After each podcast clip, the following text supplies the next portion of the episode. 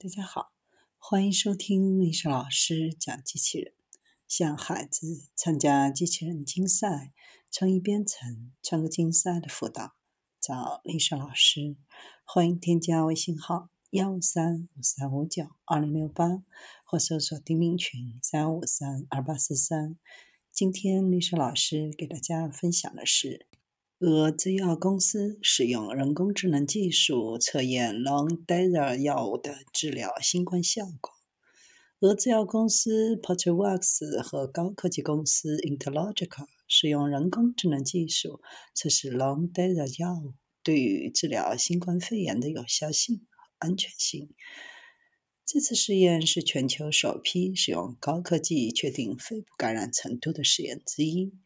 朗德尔药物包括特殊的透明质酶酸，能够消除过量的透明质酸，防止肺炎患者的肺部形成纤维组织；而 b o c t i n AI 技术能够确定药物对具体患者是否有效。朗德尔药物的独特之处在于，它是一种改性蛋白，与微改性蛋白不同，它能够直接到达靶器官。因为新冠病毒引起肺炎的情况越来越多，未来可能会严重影响患者的健康。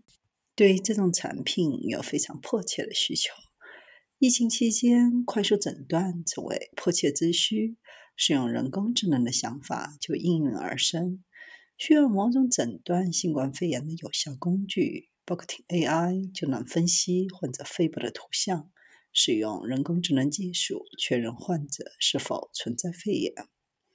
b o c t i n AI 在诊断新冠肺炎上准确度较高，平台本身作为医学产品也得到认证，在俄罗斯各地用于帮助放射科医生。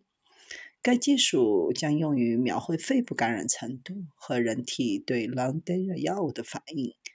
系统能够确定肺部软组织中的病理区域。然后将结果传输给医生，这样 b o c t i n AI 的技术就能比较客观地评价患者的情况，检验花费的时间和资源也就更少。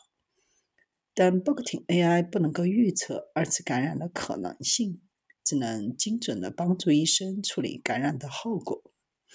遗憾的是，根据 CT 扫描获得的信息，也不能判断是否会二次感染新冠病毒。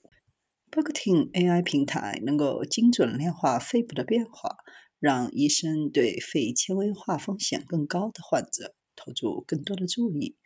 目前 b o c t i n AI 向医生提供实质性的帮助，提供肺组织受损比例，确定是否存在新冠病毒的典型症状，向医生提供管理患者的必要信息和工具。人工智能技术正在积极的用于医疗。目前这一领域的领先国家是美国、中国、印度和以色列。有了国家的大力支持，俄罗斯也开始位居前列。